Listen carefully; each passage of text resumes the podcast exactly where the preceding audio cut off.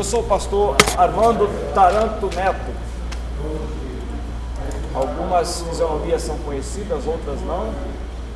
É um prazer estar com vocês aqui. Sejam bem-vindos ao primeiro dia de aula, né? Hoje, os novos. Que Deus possa abençoar a vida de cada um. A minha matéria é. Acho que o André também falou a mesma coisa dele, né? É a matéria mais importante da teologia, né? Para mim é. é. Teologia sistemática. Recomendo este livro, Conhecendo as Doutrinas da Bíblia. Você abaixa de graça da internet. Eu até tenho, eu posso mandar para vocês, se já tem um grupinho aí do, primeiro ano. É aquele mesmo? Aquele mesmo? Tinha? É. Tá. Quem ainda não está inserido no grupo, depois peça para o gerente aí, o administrador, que é aquele que paga o churrasco no fim do ano. Aí você bota aí, conhecendo as doutrinas da Bíblia. Meyer Perman. Meyer Perman. Só paulista consegue falar esse nome. Você é carioca, desculpa. Meyer Perman. Mas então nós vamos falar sobre a natureza da doutrina. O que é teologia sistemática? Vamos imaginar que vocês fossem donos de um supermercado. Aí chegou uma carreta de coisa lá fora para botar dentro do supermercado. Aí você chama lá um, um caboclo lá para arrumar as, as prateleiras. Ó, chegou a carreta aí, meu irmão. Vamos fazer a sessão descarrego agora. Vamos botar tudo para dentro do supermercado. Só que quando você tira aquelas coisas de dentro da carreta, você leva para o depósito, não é assim? É. Só que depois vem uns outros candangos de madrugada para fazer a distribuição das coisas. Você sabe que dentro do marketing, né, você não pode misturar as coisas dentro do supermercado. Eu estou dizendo supermercado, eu não estou falando supermercado de vila, né? Supermercado de vila é tudo misturado, é uma bagunça só. Eu estou dizendo um Carrefour desse, um extra deveria ser assim também. Você pode perceber que a, a colocação das mercadorias ela segue uma norma lógica. Você, não, você jamais vai procurar papel higiênico onde tem carne. Né? Não tem. É, essa, esse material de higiene pessoal, eles estão mais ou menos próximos deveria estar uns dos outros. Então tem uma lógica. Né? E a teologia sistemática é, foi o melhor exemplo que eu achei para te explicar. Inclusive o autor, inclusive, usa esse exemplo aqui. A teologia sistemática ela não deixa de ser uma distribuição lógica de assuntos dentro do estudo que a gente vai fazer, é, não de Deus. Teologia não é o estudo de Deus. Não tem como estudar Deus. Uma que nós não temos um contato direto empírico, quando eu falo empírico é de tocar em Deus, né? um exemplo palpável. É, o que nós conhecemos de Deus está na área da subjetividade. Eu estou usando uns termos aqui, você vai se acostumando que teologia é assim, né? Subjetividade é aquilo que está dentro de algo pessoal, tipo, rapaz, estou sentindo uma coisa gostosa aqui. Isso é uma coisa subjetiva, por quê? Não é objetiva, você não está sentindo o que eu estou sentindo. Só eu tenho como dizer o que é, porque só eu estou sentindo isso. Então, quando eu vou estudar as coisas relacionadas a Deus, aí sim estou fazendo teologia. Agora, eu não posso estudar a Deus. Deus não vai sentar num divã você, como psicólogo, vai ficar fazendo pergunta para ele e vai colocando um caderninho. Não tem como fazer isso. Tem um teólogo, um teólogo católico chamado Leonardo Boff, numa de suas palestras chamada Espiritualidade e Transcendência, ele diz que Deus, é, Deus não se conhece, Deus se sente. Até achei assim, legal, que ele falar por ser um católico, hein? É, geralmente, nada contra o católico, tá? Tem algum católico aqui? Poderia ter, seria bem-vindo também, tudo mais. Né? Jesus já lavava com sangue, enxaguava, né? Sai daqui prontinho. Mas nós temos muito que aprender com a teologia católica, né? Tem muita coisa boa lá. Né? Claro, andando sempre com aquela uma sacolinha com fundo e outra furada, né? As boas você bota na com fundo, na ruim você bota na furada, fica pelo caminho. Então, a nossa matéria é exatamente apresentarmos as coisas relacionadas a Deus. E o primeiro assunto da teologia sistemática não poderia ser outro. Nós vamos falar sobre doutrina. O que é doutrina? A tua igreja tem doutrina?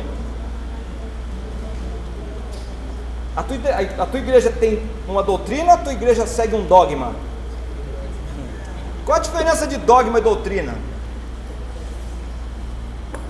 A doutrina é o que está escrito na Bíblia. São os ensinamentos que Deus deixou, que Jesus deixou. Dogma são as interpretações que eu vou colocar lá no estatuto da minha igreja ou na minha confissão de fé. Nós temos várias confissões de fé. A mais famosa é a confissão de Westminster. É, até recomendo que baixe da internet, de graça. Que é uma confissão de fé dos irmãos presbiterianos, muito boa. A Assembleia de Deus, depois de 100 anos, fez a dela agora, faz uns 3 anos, a confissão de fé. Demorou 100 anos para eles fazerem a confissão de fé nossa. Só fizeram também que estava já, já gente esperneando. Vai ter ou não vai? Porque uma vez que você não tem uma confissão de fé, e a Assembleia de Deus, hoje nós temos a Assembleia de Deus, a tradicional, e nós temos as genéricas também, né? Tem as Assembleias de Deus Ministério Puleiro dos Anjos, Ministério Cuspe de Cristo, Ministério Jesus, vou ali já volto. Então nós temos que ter uma confissão de fé da Assembleia de Deus, raiz, para que até esses irmãozinhos possam sair do puleiro dos anjos e possam entrar na palavra. Né? Doutrina é coisa séria. Westminster, W-E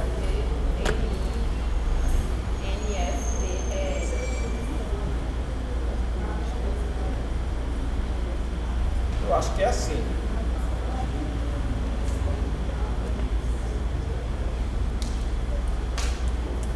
Então, a doutrina é coisa séria. O apóstolo Paulo falou para Timóteo: Timóteo, pregue a sã doutrina, para que se salvem tanto a ti, quanto aqueles que te ouvem. Então, a sã doutrina é coisa séria. Se Paulo está falando de sã doutrina, é porque existe a doutrina doente. É ou não é? O apóstolo Paulo mesmo falou assim: olha, ainda que eu, ou um outro, ou desça do céu um anjo, pregando um outro evangelho, que seja anátema. O que, que significa anátema? Maldito. Seja lixo. Né? Veja que ele, ele, ele diz o seguinte: se, ainda que eu, ou o anjo desça do céu. Então ele está dizendo o seguinte: meu pastor que fala isso de vez em quando, irmão, se eu chegar aqui um dia e falar isso, isso, isso, alguma coisa lá, me interna que eu estou doido, né? Porque a gente conhece o perfil de uma pessoa. Paulo tinha um perfil. E ele está dizendo, ainda que eu pregue, então se eu, se eu falar, não considera. Se eu pregar contra tudo aquilo que eu já ensinei. E infelizmente nós temos aí homens que eram referência no passado, que hoje pregam contra o que eles falavam antes. Ou o contrário, né? O, o, do anterior, o anterior, de 10 anos, 15 anos atrás, prega contra essas doutrinas que ele está defendendo hoje. Principalmente teologia da prosperidade, que isso é uma coisa do capeta. Isso está entrando na Assembleia de Deus, acho que a maioria é da Assembleia, né? Esse negócio de que Jesus te chamou para ser rico, Jesus, Jesus te chamou para ser famoso. Onde é que está escrito isso? Te chamou para ser cabeça e não cauda. Qual é o contexto que está escrito isso na Bíblia? Não são todos que foram chamados para ser rico, não. Ser pobre não é maldição.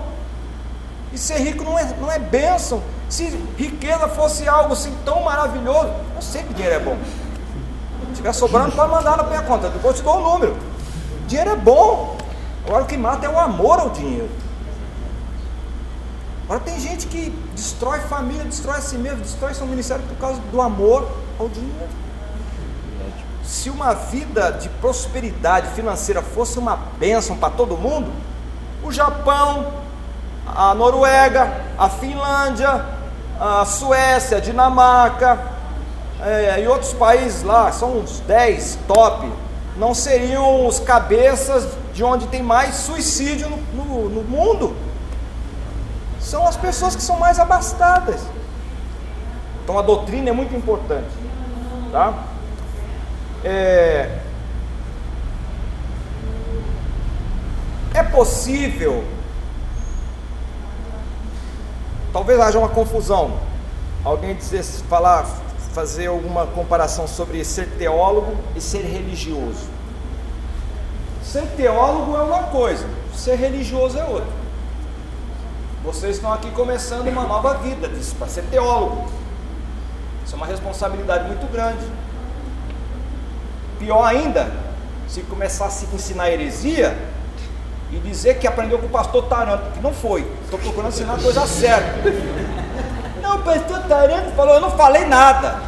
O camarada é maluco, né? às vezes é um psicodoido, e começa a ensinar coisa errada, não, porque eu aprendi no seminário. Ele, ele distorce tudo que aprende, né? Então, nós, é claro que cada um de nós tem um pouquinho de heresia, né? Quem é que não tem um pouquinho de heresia? A palavra a heresis significa aquilo que foge do cotidiano. Então, heresia não é de todo, não é uma coisa pernóstica, porque dependendo da perspectiva que você tem, do ponto de vista, a, aquilo que você está ensinando para você é sã doutrina, mas para quem sempre foi ensinado de forma errada, aquilo que você está falando está sendo algo que está sendo choque para ele, para ele o que você está falando, embora seja verdade, para ele é uma heresia. Entendeu? Então, heresia é aquilo que foge do normal. Só que ela tem a conotação de mentira, porque o inimigo das nossas almas, ele não está muito preocupado em ensinar a mentira. Fala.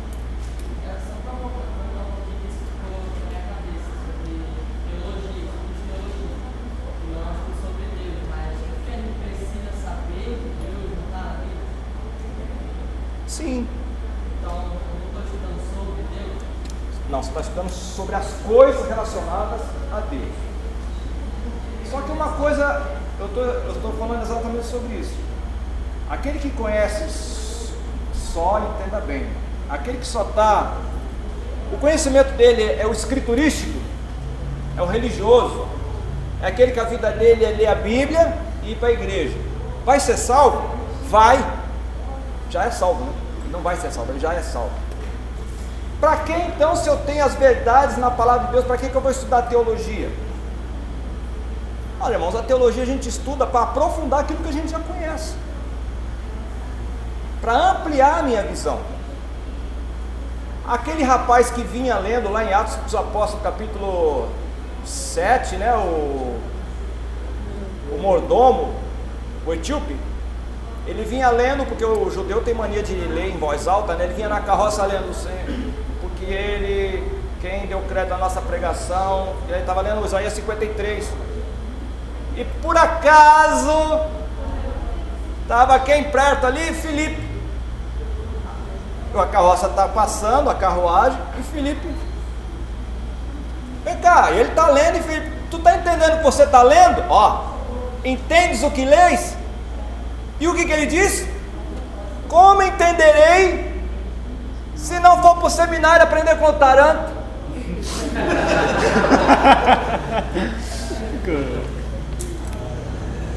Como entenderei se não for para o rema? aprender com os mestres que estão lá. Ele sabia que ele estava lendo a palavra, e ele pergunta: o profeta está falando de si mesmo ou de alguém? Não, bebê, eu tenho uma história para te contar. Posso subir? Sobe! Ele já conhecia a palavra, só que ele não conseguia entender. Então eu venho para o seminário para poder ter as minhas vistas abertas para algumas coisas que são importantes, que não vão ser preponderantes para minha salvação, porque eu já sou salvo, mas vai me ajudar ah, na minha caminhada e vai ajudar na caminhada de outros. Eu tenho certeza que muitos conceitos. Qual é o seu nome? Renan. Renan, eu espero que estiver lá no terceiro ano. E lá no terceiro ano, porque infelizmente o seminário é assim, né? Começa com 100, termina só o dízimo. Mas essa turma aqui vai ser diferente, mano. Todo mundo vai chegar lá. Vai ter hebraico e grego comigo lá. Eu vou pegar no pescoço de um por um lá. Renan, lá naquele dia eu vou te perguntar. E aí, Renan? Continua o mesmo Renan daquele dia? Olha aí.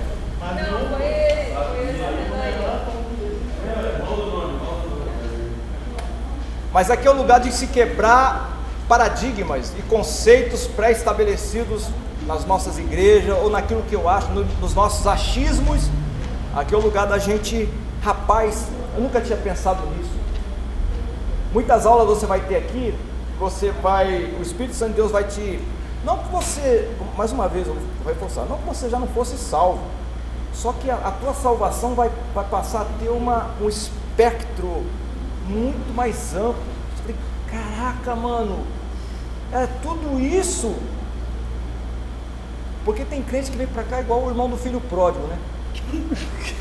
Eu sempre trabalhei com o senhor, eu sei que o senhor tem cavalo, tem boi, tem jumento, não sei, e o senhor nunca me deu um cabrito. O miserável passou a vida inteira desperdiçando o bem do pai, estando na casa do pai. Que quem desperdiçou não foi só quem saiu, não. O que estava lá se desperdiçou porque ele só ficou pensando num cabrito a vida toda lá dentro daquela cidade. E o pai falou assim: Você tinha tudo e não sabia. Entendeu, Renan? Então, aqui é o lugar da mente começar a abrir. Você vai ouvir algumas coisas aqui e fala assim: Meu Deus, acho que vou desviar. Não vai, não. Vai ficar, não comigo, não. De repente comigo também, né? Mas vai ser para o seu bem vai ser um outro Renan. E a teologia é muito importante. A teologia não vai te fazer melhor. No sentido de, ah, porque tem gente que acha que vai sair daqui, agora eu sou teólogo. Aí já compra a primeira coisa, aquele anel, né, o, né Rafael?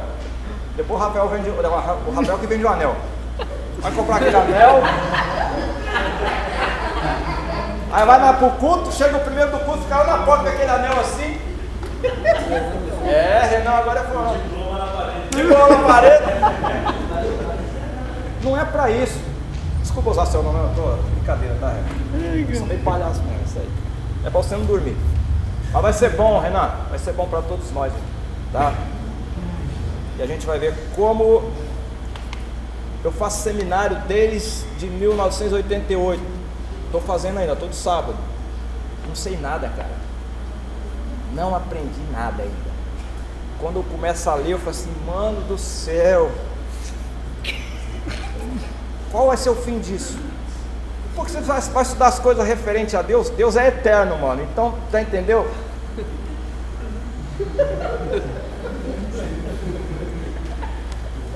Mas aqui é o começo, né? Então, qual a diferença de ser teólogo e ser religioso? Eu posso ser teólogo e ateu. Exato, sem ser religioso. Agora, para eu ser religioso, eu tenho que conhecer doutrina. O, o, teólogo, ele pode não ser um seguidor de doutrina nenhuma, porque ele pode ser um ateu. Agora, o religioso, queira ou não queira, ainda que inconscientemente, está seguindo uma, uma, doutrina. Porque você, eu entendo, né, que você está frequentando uma igreja que deve ser ensinada, deve ter escola bíblica dominical, e você é um aluno assíduo da escola bíblica dominical, gosta, porque está no seminário, é porque gosta, gosta de estudar a palavra de Deus, isso é uma bênção. E se não é aluno da escola dominical, vai fazer matrícula no próximo domingo lá, né? É. E, e olha, é uma coisa interessante que você começa a estudar, quando tiver lá, o pastor fica sabendo que você está fazendo seminário, pode, pode estar certo que a partir do momento que ele souber que você está fazendo seminário, a partir dali começa a sua vida ministerial de professor de escola bíblica dominical. é, e é bom, porque a gente, quanto mais a gente ensina, mais a gente aprende. Né? Então, alguém disse o seguinte, é, que a tem até aqui o exemplo. Rapaz, eu não trouxe o óculos, cara. A velhice vai chegando, é fundo. É sobre a coluna cervical, né? A coluna. Se, por exemplo, nosso corpo, se não tivesse a coluna, você vê que a coluna ela é invisível, né? A não ser que o camarada seja bem magrinho mesmo, né? Aí dá pra ver, dá pra contar com costela. Mas não é o caso, né? O pessoal que é bem alimentado, né? Tá igual as, as éguas do carro do faraó, né? Por isso que aquela mulher era comparada à água do carro do faraó, né? né? Conhece aquela passagem lá? Parece que a minha esposa ficou com raiva. Ela ficou com raiva? Mas você explicou por quê que ela era. Que depois, eu acreditar. Né? Salomão, cara, quando olhou para aquela tchutchuca da, da mulher dele, falou assim, mana, eu olho para você, vejo as éguas do carro do faraó. A mulher só faltou, meu Deus, não, com as éguas é demais. É porque para ser égua do carro do faraó, tinha que ter algumas qualidades. Ela tinha que ser branca, bonita, veloz e bem alimentada. Dá pregação, hein? É, é. Dá mensagem, pessoal que prega aí. Posso gravar isso para mandar para mim? Pode, rapaz. Mas voltando para a coluna. O que, que aconteceria com o corpo, o meu corpo, se não tivesse coluna? Não é? Assim é a teologia sem a doutrina. A doutrina coloca a teologia em pé. Ou se fosse uma coluna problemática, vai ficar corcunda, ou vai ficar com escoliose, lordose, que é o pessoal tem a coluna, né? Problema. Então assim também é na questão teológica. Então, a doutrina ela funciona como se fosse uma coluna, né? Outra coisa, o conhecimento doutrinário é essencial para o pleno desenvolvimento do caráter cristão. Como é que eu vou desenvolver o caráter cristão se eu não conheço doutrina? Quando eu falo doutrina aqui bíblica, eu estou falando de ensinamento bíblico. Porque a palavra de Deus, a primeira coisa que a palavra de Deus nos ensina é que o temor do Senhor é o princípio da sabedoria. E essa questão é tão importante que o salmista, no primeiro salmo, logo no comecinho, o que, que ele diz lá? Salmo primeiro. Hã? Bem-aventurado é o varão que não anda segundo o conselho dos ímpios, não se detém no caminho dos pecadores, não, não, não, não se detém no caminho dos pecadores, nem se assenta à roda dos escarnecedores. Antes, tem o prazer está no rema, não é? Aprendendo a palavra, tem o seu prazer na lei do Senhor. Quando fala lei do Senhor, não é que você está guardando a lei, você está guardando a palavra, gente. Fala. fala, o povo perece. Falta de conhecimento. Exato. Então, a primeira recomendação bíblica é que nós tenhamos temor do Senhor e venhamos a buscar a sua palavra. E o conhecimento doutrinário, ele é essencial para o pleno desenvolvimento do caráter cristão. Um certo pregador unitariano, que é aquele pessoal que só acredita que não existe Pai, Filho e Espírito Santo, mas Pai, Filho e Espírito Santo é a manifestação de um mesmo Deus. Eles são unitaristas. E tem uma igreja unitarista que você gosta muito dos hinos que eles cantam por toda a minha vida. É a igreja unitarista. Né? A igreja voz da verdade. É uma delas. Né? Isso é uma heresia. Eles não acreditam na trindade. Ai, pastor, então eu vou poder agradar mais cedo. Isso é contigo mesmo. Né? Eu só estou dizendo que a origem de quem canta, mas de repente, se ele está cantando uma coisa certa, podia até ser o Pai de Santo. Se ele está dizendo que Jesus é Salvador, eu vou cantar música. Jesus é Salvador mesmo, não é? Você tem que ser maturo para algumas coisas, né? Não é crente que se abala com qualquer coisa. calma, calma.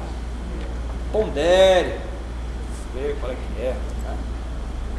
Aí esse unitarista diz o seguinte: a pureza de coração e de vida importa mais do que a opinião correta.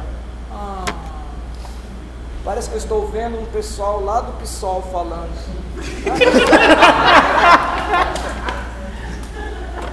Para quê? A pureza de coração de vida é mais importante do que a opinião correta. Ele está querendo dizer o seguinte: não importa o que eu acredite. Você é psolista? Ainda bem. Então já é orar com imposição de mãos.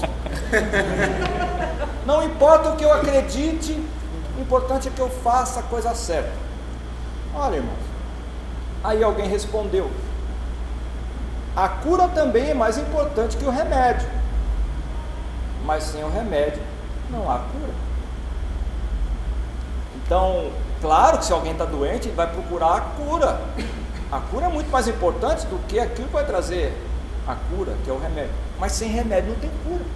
Aí o outro está dizendo aqui que eu, não importa a maneira que eu, que eu acredito, o importante é fazer a coisa certa. Não, mas para fazer a coisa certa você tem que conhecer, você tem que ter um parâmetro para saber o que é certo, o que é errado.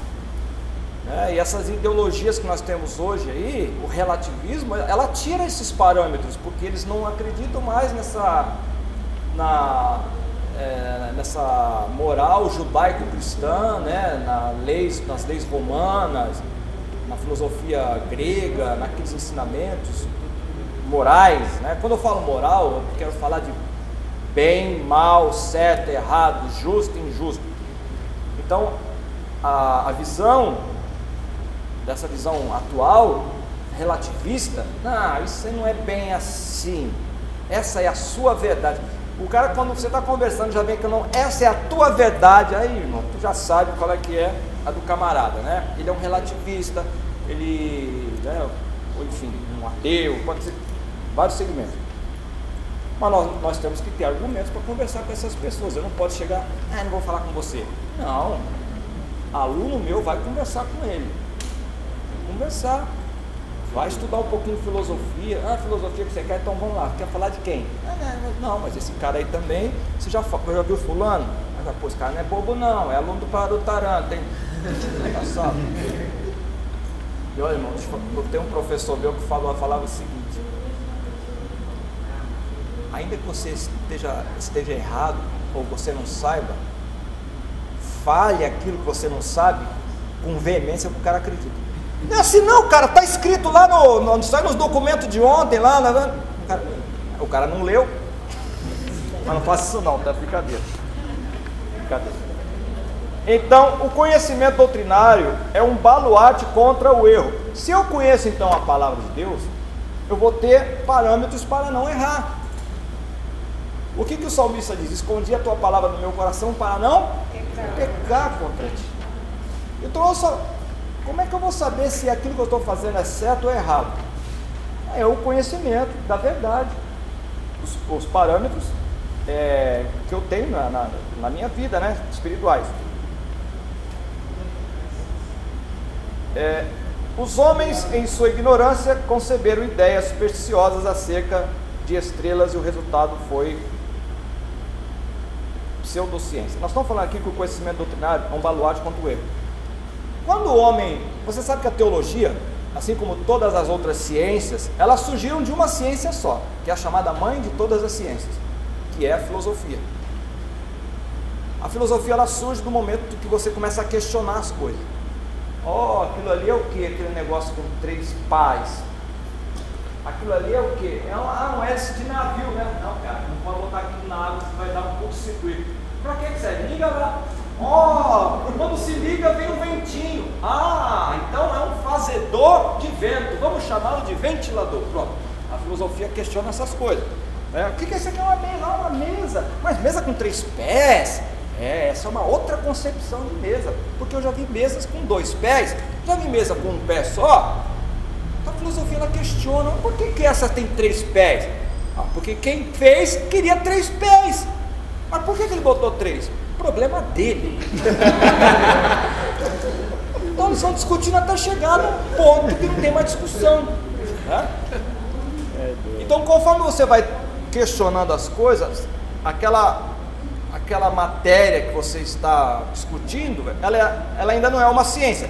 A partir do momento que você começa a ter respostas para aquilo, se torna uma ciência. Por isso que a filosofia começou a questionar. Os, os, os primeiros filósofos, filósofos foram os melhores físicos, matemáticos, foram ou não foram?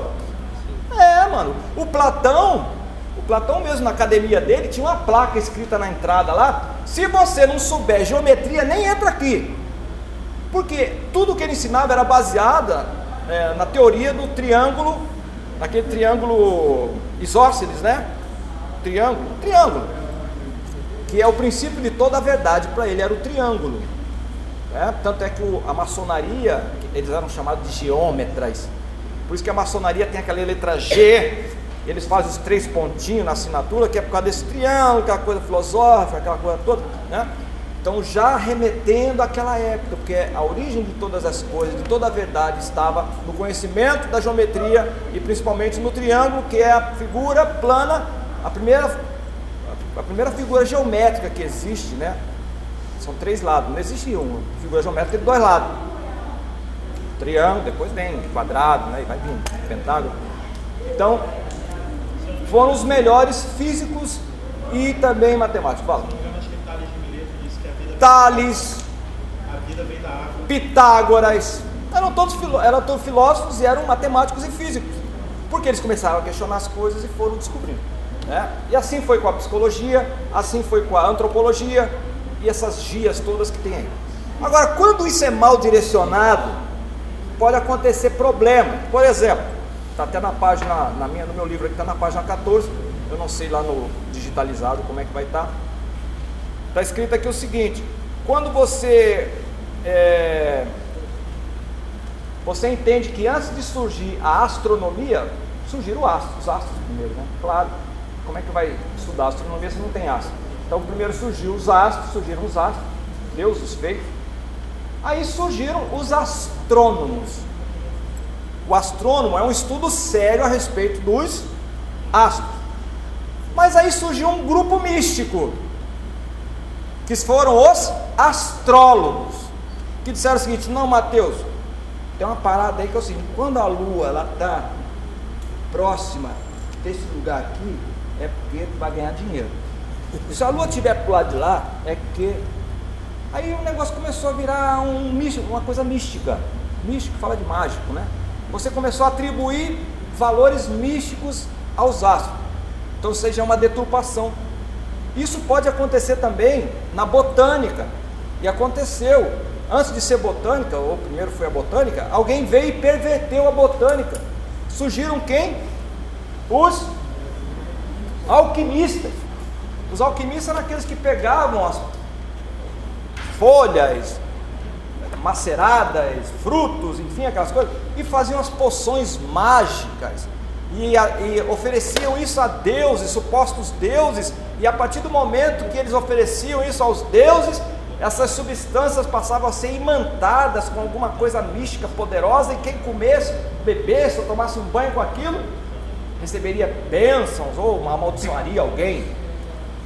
Por isso que o apóstolo Paulo, lá em Apocalipse, Paulo não, Paulo fala também, mas não é Apocalipse, Apocalipse é João, né? Que ele fala que nenhum e, e ficarão de fora os cães, os feiticeiros, idólatras, adúlteros, homicidas, que prostituem, todos aqueles que amam e cometem a mentira. Cães feiticeiros. A palavra feiticeiros ali está escrito em grego farmakos. O quem eram os farmakos? Farmakos eram esse grupo de alquimistas que pegavam essas substâncias e faziam ou faziam substâncias alucinógenas, drogas, né? Ou faziam substâncias é, com poderes místicos. E lá em Atos dos Apóstolos, capítulo 20, a gente vê que quando Paulo chega lá em Éfeso, Muitos livros de, de magia, de fármacos, foram queimados, que, no valor de 50 mil denários. Está escrito lá, quando Paulo pregou o Evangelho, o poder de libertação que tem o Evangelho. Então eram os fármacos. Alguém pode perguntar, é, mas na Bíblia não fala sobre droga. Serve até para você. Fala sim, fármacos. E fala vários, tem vários textos que fala fármacos. São essas pessoas que faziam substâncias químicas, é, substâncias místicas e alucinógenas, utilizando folhas, frutos, enfim. Teria alguma coisa relacionada ao Tinha, claro que tinha. Tinha. Naqueles zigurates, sempre tinha aquela figura da, do sacerdote, do sacrifício, da poção mágica. Isso sempre está relacionado. Fazer profecias. Sim se pagava, né? Se pagava para entrar, né? Para receber a profecia. Hoje não está muito diferente não, né? Lá no oráculo de Delfos você dava uma grana e tinha alguém que profetizava para você. Hoje você convida o cara para vir profetizar, ainda dá uma grana, ele leva, rouba o gasofilaço da igreja. Mas na minha igreja não entra não. Eu acho que aqui também não entra não, né, mano? Com certeza não, o pastor não vai deixar. Mas tem uns lugares aí que vão, hein? E tem uns agora via zap. Olha. Ah, irmão, o negócio está difícil. Está difícil. Eu estou falando de coisa que eu sei. Tem uns aí que você deposita na conta e dependendo da grana é um tipo de profecia, né? É um farmacós. É um farmacós digitalizado agora, né? Mas é feiticeiro do mesmo jeito. O conhecimento doutrinário é uma parte necessária do equipamento de quem ensina a palavra de Deus. Como é que eu vou ensinar a palavra de Deus se eu não conheço doutrina? O que, que Paulo recomenda para Timóteo? Procura apresentar-te aprovado como um obreiro que não tem do que se envergonhar e que não sabe nem onde fica o livro de Filemão na Bíblia, não é isso? Não, que maneja bem a palavra da verdade. Dá tristeza quando você chega na pregação. Gostaria que os irmãos abrissem suas Bíblias no primeiro livro das Crônicas. Aí o camarada está lá em Coríntios. Crônicas! Pô, não sabe, não tem noção que Crônicas é Antigo Testamento. O cara não tem. E já tem 10 anos de igreja. Você é novo convertido, dá um desconto, né? Então, tem que ter habilidade com a palavra de Deus, né? Procura apresentar-te aprovado. Então vocês estão aqui, viu, Renan? Aqui é um lugar de afiar a espada, mano. A minha até hoje não pegou fio. Um dia chego lá. Né? Ó. E vai, quanto mais a gente vai afiando, mais a visão vai abrindo, mais coisa você. Mais, mais campo você vê que tem para avançar. O apóstolo Paulo fala, olhando para as coisas que estão para frente, né?